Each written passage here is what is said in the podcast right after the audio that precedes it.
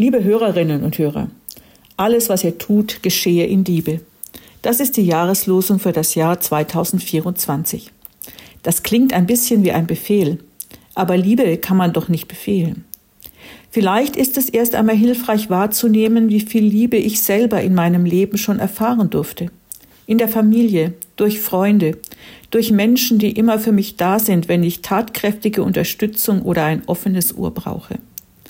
Dann ziehe ich den Kreis weiter und beziehe all die anderen Menschen ein, die mir in irgendeiner Weise Gutes tun, vom Müllmann bis zum Reisbauern in China.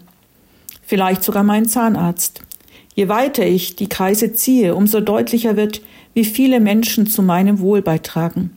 Es sind unzählige Menschen, in denen mir auf ganz unterschiedliche Weise die Liebe Gottes begegnet. Aus dieser Liebe kann ich schöpfen, für mich und andere.